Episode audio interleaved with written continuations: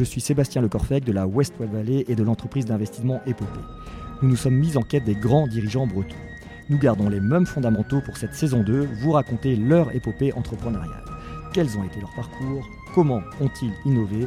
Ils sont à un moment de leur vie où ils souhaitent transmettre leur savoir. L'épopée de Hubert de Boisredon, c'est maintenant. Hubert, bonjour. Bonjour. Merci d'avoir accepté notre invitation afin de revenir sur l'épopée d'Armor. En quelques mots, vous êtes né en 1964 à Suresnes, vous êtes diplômé de HEC, vous débutez votre carrière en 1986 en créant la première société de capital risque chilienne, puis vous fondez la banque de microcrédit Contigo, un organisme de microcrédit. Vous menez ensuite une carrière internationale chez Ron Poulin Chimie. En 2002, vous prenez la direction générale mondiale des ingrédients pharmaceutiques de Rodia en France. Vous rejoignez Armor en 2004 au titre de DG. En 2008, vous êtes nommé PDG d'Armor. Aujourd'hui, Armor est leader des technologies d'impression, présent dans 42 sites, emploie 2500 collaborateurs pour un chiffre d'affaires de 400 millions. Dernièrement, vous avez également écrit un livre très personnel entre votre vocation d'entrepreneur et votre foi chrétienne. Le livre est intitulé L'esprit souffle, suis-le. Et vous, Hubert, comment vous présenteriez-vous? Ah, c'est une bonne question. Euh, je pourrais dire en complément, je, suis déjà euh, marié avec. Euh, nous avons quatre enfants avec mon épouse. On a accueilli pendant 15 ans deux enfants de, plus. Donc on est une famille de six. Donc voilà, une, une vie familiale quand même assez assez agité. Il a fallu un peu jongler entre le développement de l'entreprise et la famille. Euh, J'irais aussi que, euh, en complément, je suis très motivé, engagé pour tous les sujets de leadership. En fait, ma question, c'est de quel, de quel leader le monde a besoin. Et avec un, ami d'ailleurs dont je parle dans, dans, le livre, Louis Faure, nous avons créé un cabinet de conseil en leadership par le compagnonnage. Et en fait, toute l'idée, c'est que pour devenir leader, il ne faut pas rester seul, il faut trouver euh, un vis-à-vis, un ami, quelqu'un de confiance qui, qui nous aide à, nous préserver de nos, dire, de nos, de nos failles, de nos, de nos ombres, de nos égaux, euh, pour pouvoir apporter quelque chose de, voilà, de beau au monde. Ok, et, justement, bah, euh, quels sont les, les 3-4 moments forts de votre parcours? Alors, ouais, il y a des moments de mon parcours, il y en a plusieurs. Je pense que le premier, ça a été, euh, j'allais dire, dans le cadre d'HEC, moi j'avais toujours prévu de, voilà, une carrière, euh, euh, dire française, ça a été de partir aux États-Unis en fait. et aux États-Unis en 2005, j'ai fait une expérience fondamentale.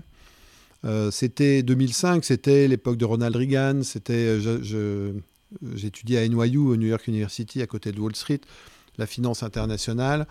Euh, de, voilà, on enseignait Milton Friedman. C'était euh, première page de mon livre de finances internationales. C'était l'objectif de l'entreprise et la maximisation du profit de ses actionnaires. C'était vraiment cet esprit très libéral. Et en même temps, j'avais 21 ans, c'était le rêve américain, etc. Et je découvrais un New York euh, pauvre, violent, en plein doute. C'était le début de la maladie du sida. Euh, et donc, euh, le jeune de 21 ans, il comprenait pas trop. On lui demandait d'un côté d'étudier, de maximiser le profit. Il voyait de la misère partout. Et donc, ça a été vraiment un chamboulement dans ma tête, dans mon esprit. Et de me dire, j'ai pas envie que ma vie soit uniquement pour gagner de la, enfin, maximiser euh, de la rentabilité. Il faut qu'elle ait du sens. Hein. Ça, ça a été très marquant. Ça m'a fait faire tout un parcours, un chemin de recherche j'étais un peu programmé pour faire mon service militaire comme officier dans l'armée. Puis finalement, je me suis dit, bah, est-ce que c'est pas l'occasion que j'approfondisse un peu cette quête? Et c'est comme ça que je suis parti au Chili. Euh, donc, euh, à 22 ans, c'est le Chili du général Pinochet hein, à l'époque, euh, pour en fait travailler dans une banque de développement. Donc, d'où effectivement j'ai créé la loi, la loi, bancaire chilienne venait de s'ouvrir au capital risque. Et c'est une société de capital risque pour développer les PME et le logement social. Ça a été vraiment voilà, déjà quelque chose d'intéressant d'un point de vue social. Et puis après, avec un ami, euh, nous avons créé euh, bah, la première banque de microcrédit d'Amérique latine, euh, enfin en tout cas au Chili, qui s'appelait Contigo avec toi. Et là, j'étais parti pour deux ans au Chili, je suis resté sept ans. Donc ça a été une aventure absolument fondatrice pour moi de découvrir que l'entreprise, la banque, pouvait avoir un rôle vraiment sociétal au service des autres. Donc ça, c'était la deuxième étape, j'allais dire. Troisième étape, euh, bah, ça a été la transmission euh, de, ce projet de, banque de microcrédit aux Chiliens, de me dire qu'il fallait que du coup je revienne en, France. Et là, changement de cap complet. Euh, Je me suis dit, voilà, j'ai 29 ans, bah, c'est bien que je découvre l'entreprise classique, industrielle, internationale, la mondialisation, et je suis rentré dans le groupe Rhône Poulenc. grand groupe de chimie, de pharmacie, etc. Et puis après, qui est devenu Rodia, puis Solvay. Et là, a démarré une carrière de 11 ans, un peu au départ un enfouissement. J'ai appris le marketing industriel, j'ai appris à diriger un centre de profit de produits, euh, de, voilà, de, de, produits industriels. Et puis j'ai été envoyé au Japon avec ma famille, euh, donc euh, monde complètement différent. Donc on pourrait y revenir si vous voulez, mais j'ai appris, découvert beaucoup de choses au Japon sur le management. Le, management participatif, enfin voilà. Et puis deux ans au Japon, et puis ensuite quatre ans à Hong Kong avec une responsabilité Asie-Pacifique où là, ça a été notamment la découverte de la Chine qui s'ouvrait au monde capitaliste, j'allais dire. Et euh, pour le compte de Rodia, j'ai fait des acquisitions, j'ai mené des acquisitions, des négociations avec le Parti communiste chinois pour acheter euh, différentes entreprises, notamment dans, par exemple une entreprise qui fabriquait du paracétamol, une autre de l'arôme de vanille. Ça a été absolument passionnant de rentrer dans cette Chine un peu en, ouverture, mais j'ai aussi découvert euh, ce qui était un peu l'inverse du développement durable à l'époque, de voir comment euh, ces entreprises-là ne respectaient ni l'environnement ni euh, les salariés, donc ça a été un choc. Voilà, et puis après 11 ans de, de Ron Poulenc, euh, bah, est venue un peu la synthèse. La synthèse, c'est Armor, donc une ETI, une entreprise de taille intermédiaire, d'une taille suffisante pour qu'elle soit internationale, donc, ce qui était un peu mon héritage aussi, mais une, entreprise quand même à taille humaine et qui m'a permis de retrouver aussi un peu plus le, le sens que je voulais donner à l'entreprise que j'avais creusé au Chili. Et justement, que fait Armor? Alors Armor, alors voilà, Armor, c'est une entreprise industrielle euh, qui, est, qui a 100 ans, qui fêtait 100 ans cette année, donc on est en plein dedans, et qui est au départ le spécialiste de l'encre et des consommables d'impression. C'est comme ça qu'on se présente. Mais pour les plus anciens d'entre nous, euh, Armor, c'est le créateur du papier carbone, on appelait ça l'Armor, que nos grands-parents utilisaient pour... Euh, copier les devoirs de leurs copains quand ils étaient malades à l'école. Hein. donc voilà, où si vous vous rappelez encore les anciennes contraventions avec du papier carbone, voilà. C'est pas, si vieux en fait. Mais c'est aussi euh, les rubans de machine à écrire, c'est euh, les, les telex, c'est euh, les rouleaux de fax. Là aussi, c'est pas si vieux. Hein. donc c'est ces films enduits d'encre hein, qu'on mettait, qu'on enroulait. Et puis après, les cartouches jet d'encre, les cartouches laser qu'on continue de fabriquer pour les imprimantes. Et puis plus, récemment, plus récemment, à partir des années 90, Armor a développé une technologie qui s'appelle la technologie du transfert thermique. Au départ, on pensait que ce serait pour développer l'impression des ordinateurs, mais en fait, c'est une technologie qui s'est développée pour imprimer les étiquettes code barre et tout ce qui est information variable sur emballage, donc toute la traçabilité des produits. Et en fait, Armor est devenu progressivement. Je suis arrivé en 2004 chez Armor, on était à l'époque numéro 4 mondial, mais on a gagné des parts de marché. Aujourd'hui, on est de loin le numéro 1 mondial, on est le leader. Euh, voilà, ah donc c'est une entreprise de, Bretagne, de Pays de Loire qui. Euh, qui, euh, qui, est leader mondial dans ce domaine. Euh, et, la traçabilité, c'est clé. Euh, on pourra en reparler, mais, mais si vous voulez, sans, sans traçabilité, il n'y a pas de production, il n'y a pas de, de, livraison de produits. ce qui fait que notamment pendant le Covid, ben, heureusement qu'on a continué à fabriquer, sinon il n'y aurait pas eu de livraison de biens essentiels. Et ça, c'était voilà, on a vraiment découvert à quel point on était utile à ce moment-là. Et, quelle est votre vision d'entrepreneur concernant les, les, marchés justement d'Armor le, futur euh, de, de, tout ça. Ouais. Bah, si vous voulez, la, vision, c'est une vision d'abord de, ce que je pense qu'on fait est utile. Euh, comme je le disais, euh, la traçabilité, c'est la mmh. sécurité des biens et des personnes. En fait, c'est un marché qui se développe parce que le monde est de plus en plus incertain, de certaines façons. Vous vous rappelez les scandales de lavage folle, du lait infantile contaminé, etc. Donc en fait, il y a besoin de traçabilité. Donc ça, sur ce marché de la traçabilité, il y a un développement par la croissance des échanges, de la consommation, mais aussi ce besoin de sécurisation de plus en plus fort, de santé, etc. Après, sur l'impression, il y a deux mouvements en fait. Il y a un mouvement, euh, j'allais dire, euh, complexe qui est que d'une certaine façon, on a tendance à aller vers plus de digital, donc moins d'impression de papier, mais en même temps, on aura toujours besoin d'imprimer des idées. On voit bien que même quand on est devant son ordinateur, parfois on a besoin d'imprimer parce que euh, bah, on s'abîme les yeux et on a besoin de corriger. En voyant papier, c'est plus facile. Quand on fait un dessin, on a besoin de l'imprimer, etc. Et puis un mouvement qui nous est très favorable, c'est euh, le mouvement vers la préservation des ressources de la planète. Or, Armor a décidé de s'engager dans ce qu'on appelle les cartouches remanufacturées. C'est-à-dire qu'on fait des cartouches recyclées euh, pour préserver les ressources. C'est vrai qu'une cartouche laser, ça, pèse à peu près 1 kg hein, de plastique, de composants, etc. C'est vraiment idiot de la jeter pour la broyer, pour aller en fabriquer une neuve à partir de ressources de plastique euh, issues de, ressources de la planète.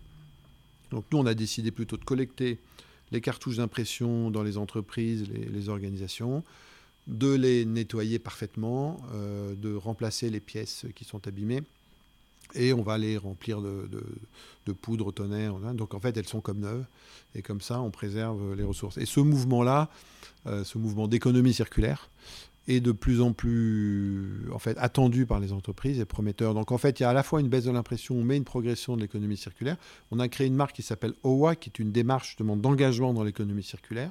De plus en plus d'entreprises nous font appel à nos produits, qui fait que globalement, on maintient une croissance régulière de 5 à 10% par an sur ce marché, alors que le marché de l'impression baisse de 10 à 15% Et, dans ce podcast, on, parle beaucoup euh, d'innovation. Bien souvent, j'amène euh, les, personnes qui viennent derrière ce micro à parler d'innovation euh, technologique, mais je crois ben, forcément beaucoup d'innovation technologique chez vous, mais l'innovation sociétale est aussi au cœur du business model d'Armor.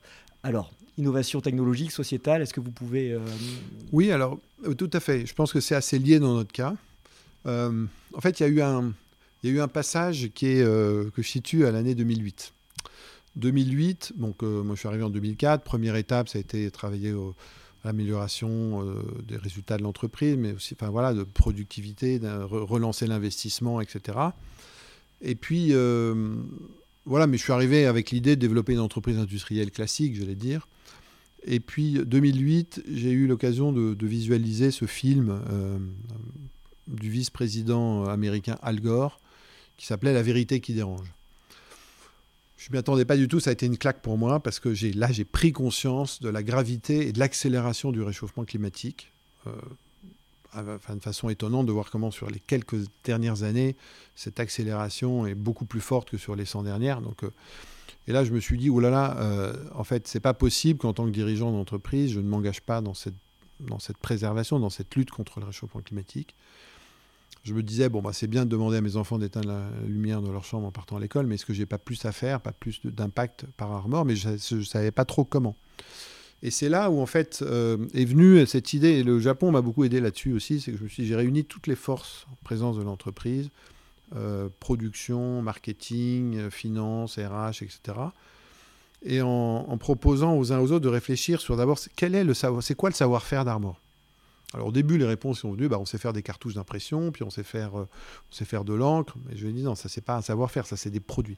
Donc on a amené un peu plus, c'est quoi le savoir-faire Et là, ce qui est revenu, c'est dire le savoir-faire, c'est euh, savoir-faire de formulation. Pour faire de l'encre, il faut savoir formuler des matières, des, liquides, des. Et puis deuxième savoir-faire, c'est l'induction de couches minces sur film mince. Parce qu'en fait, quand vous vous rappelez les, rouleaux de fax, bah, c'est en fait, ou le carbone, c'est du plastique, euh, c'est des films minces en plastique qu'on enduit d'encre d'une certaine façon pour différentes fonctions. Les rubans transfert thermique, c'est la même chose. En fait, c'est des rubans euh, ancrés qu'on met dans des imprimantes industrielles et qui viennent, euh, il y a une tête qui chauffe, c'est pour ça qu'on appelle ça transfert thermique, qui vient déposer de l'encre sur le papier, sur le support d'étiquette par exemple. Bon, ok. Donc on est spécialiste de l'induction de couches minces sur film mince. Donc très bien. Et je leur dis, bon voilà, maintenant le savoir-faire c'est clair. Comment on croise ce savoir-faire avec cet enjeu du développement durable et de la lutte contre le réchauffement climatique? Et donc les équipes ont réfléchi pendant deux jours, trois jours, et sont revenus avec deux projets assez extraordinaires que je ne m'attendais vraiment pas. Le projet, c'est de dire, bah, écoutez, euh, voilà, on estime que on a regardé les enjeux. Il y a notamment un enjeu sur l'énergie solaire. En fait, aujourd'hui, on fait des panneaux euh, rigides en silicium euh, qui pèsent 10 à 15 kg du mètre carré, qui sont opaques, etc. En fait, si on prenait du film euh, polyester plastique tel qu'on en a l'habitude et qu'on l'enduisait d'une solution de polymère organique, c'est-à-dire sans silicium ni métaux avec nos machines d'induction, eh bien, on pourrait fabriquer un film photovoltaïque souple et mince, translucide, qui permettrait d'apporter de l'énergie et de couvrir toute surface exposée à tout type de lumière, incluant du vitrage, incluant des surfaces courbes, incluant du béton, incluant plein d'espaces, des toits fragiles, plein de surfaces sur lesquelles aujourd'hui on est incapable de mettre des panneaux. je me dis, ça c'est quand même intéressant vu les enjeux euh, du monde d'aujourd'hui. Euh, Et puis deuxième projet, on pourrait fait, il y a un enjeu sur la batterie électrique, euh, lithium-ion et autres. En fait, euh, les batteries sont entourées dans ce qu'on appelle un collecteur pour les protéger. Mais le, problème des batteries, c'est en fait le transfert des ions dans la batterie. En fait, ça, fait chauffer la batterie, etc. Or, on estime que si on mettait une certaine solution, on enduisait ce, collecteur d'aluminium de la batterie, donc on, ferait un film collecteur enduit, eh bien, on pourrait diminuer, euh, le, enfin, faciliter le transfert des ions dans la batterie. Et en gros, ça fait gagner 15 à 20% de performance de la batterie. Bah, c'est quand même hyper intéressant, euh, hyper euh, en phase avec les enjeux du monde d'aujourd'hui. Donc, Banco, on investit. Voilà, c'est comme ça qu'on a. C'est intéressant parce qu'on est parti d'une volonté. La volonté, c'est d'apporter une contribution à un enjeu sociétal, mais on a utilisé notre technologie, notre savoir-faire. Voilà. Et puis on est allé plus loin après parce qu'on a aussi, euh, euh, si on pousse le, savoir-faire de formulation, on a développé aussi euh, des filaments en 3D pour la mmh. fabrication additive qui sont aussi une certaine forme de savoir-faire, de formulation appliquée. La, bon, la fabrication additive 3D, il y a un enjeu, c'est la, enfin, la réindustrialisation locale de, de production qu'on faisait faire notamment en Chine avant et euh, pour, pour, permettre à nos industries d'établir leurs prototypes, etc., etc. Donc voilà, donc ça c'est trois projets majeurs, en plus de euh, celui de l'économie circulaire, du remanufacturing. Et justement, un peu dans, dans le prolongement de, de ces, ces, innovations, euh, on peut aborder votre foi chrétienne. Pour vous, Dieu est présent dans l'entreprise, c'est fort. Pouvez-vous nous expliquer un tout petit peu ce message. Oui. alors quand on dit Dieu est présent dans l'entreprise, ça peut paraître un petit peu, euh, comment dire, euh, parachuté. Je, pense qu'en fait, si vous voulez, le point de départ, c'est que, euh, bon, moi j'ai eu cette, je pense, cette chance, qui n'est pas venue toute seule. Hein. C'était, comme je le dis dans le livre que j'ai écrit, L'esprit souffle, suis-le, itinéraire d'un dirigeant engagé. J'ai vraiment expliqué que, pour moi, ma, ma relation à Dieu est venue au départ, de, j'allais dire, d'une angoisse, qui était en fait, c'est quoi le sens de ma vie? Et, je, me suis dit, si, mon but c'est de vouloir être parfait, si c'est vouloir faire les plus grandes études, gagner le plus d'argent possible, je sentais bien que ça, qu'il me manquait quelque chose d'essentiel. Donc il y a eu un moment, il y a eu un peu un espèce de cri, euh, dire mais voilà, et finalement, euh, c'est quoi, c'est quoi l'objectif de ma vie? Et j'ai, j'ai vraiment eu cette réponse au plus profond de moi-même, en fait, c'est de c'était une expérience que j'ai vécue de me sentir profondément aimé par une présence qui me dépassait complètement et, et qui me demandait rien en fait. C'était gratuit. Je dirais que ça a changé beaucoup de choses. Ça a changé beaucoup de choses dans le sens où à partir de ce moment-là, j'ai compris que je n'avais plus besoin de prouver à qui que ce soit ma valeur pour euh, savoir que j'avais une valeur. il y a tellement de gens qui se battent toute leur vie pour être reconnus, euh, euh, qu'on voit, qu'on se dise qu'ils sont importants. Alors bon, euh, ils vont se battre contre le voisin, concurrent, vouloir gagner des galons, vouloir gagner plus d'argent que les autres et tout. Bah, je dis, enfin, cette, cette, expérience de dire, bah, non, quand on, fait cette expérience qu'on est aimé gratuitement, bon, donc ça m'a donné beaucoup de liberté. C'est pour ça que j'ai pu partir au Chili, comme je l'ai fait après des études. Euh, voilà, que les premières années de ma vie, j'ai presque rien gagné et, j'étais très heureux en fait. Donc ça, ça a été, ça a été cette, expérience fondamentale. Et ce que j'ai, ce que j'ai reçu de cette foi, euh, cette foi chrétienne, c'est que Dieu est créateur. C'est qu'en fait, c'est pas, moi je crois que je ne crois pas que. Là aussi, il y a beaucoup de, croyances fausses pour moi, de croire que Dieu aurait créé le monde un jour, ensuite il va sur un nuage, il a sa grande barbe blanche, il nous regarde d'en haut pour compter les points, et puis si on fait pas, on agit bien, il nous tape dessus. Ça, je pense que c'est des images qui n'ont rien à voir avec la, réalité, en tout cas celle que le, Christ est venu nous annoncer, parce qu'il voilà, il n'a pas cessé de montrer qu'il que toute personne est aimable, même le pécheur, le rejeté, etc. Les seuls contre lesquels il tape, c'est justement ceux qui se considèrent parfaits, en fait. Hein. Bon, donc, donc une fois, ce, ce, Dieu créateur, ce que je veux dire, c'est qu'il n'a pas créé le monde une fois pour toutes, il le crée en permanence. Et j'aime bien parler du Dieu créateur créant, en fait. Et d'ailleurs, il y a un lien avec l'innovation. C'est qu'en fait, l'esprit d'innovation, c'est se laisser inspirer en permanence par, par le fait que le monde est en mouvement. Et donc, moi, l'expérience que je fais, c'est que je pense que, que dans ce, cette inspiration, dans ce mouvement, quand on, quand on vient au, fond, profond de soi-même et qu'on a envie de faire le bien, on est inspiré par quelques, souvent des idées qui ne nous viennent pas et qui pour moi ont quelque chose à voir avec ce que j'appelle l'esprit. Donc bon, on peut donner le mot qu'on veut, ça peut être dire une intuition profonde, etc. Moi, je, considère que c'est un peu comme si y avait cet esprit saint, qui, est cet, esprit de Dieu qui vient nous accompagner dans nos actions et qui, en fait, quand on le suit, nous emmène vers du bien. Donc euh, voilà. Et, ce que je remarque, c'est que euh, cet esprit, cet esprit divin, il n'est pas le propre du chrétien. Euh, je, n'arrête pas de m'émerveiller dans l'entreprise par le fait que quand on partage un projet, eh bien, il y a parfois il y a une certaine présence, il y a une, on va dire une, joie commune, un, un enthousiasme.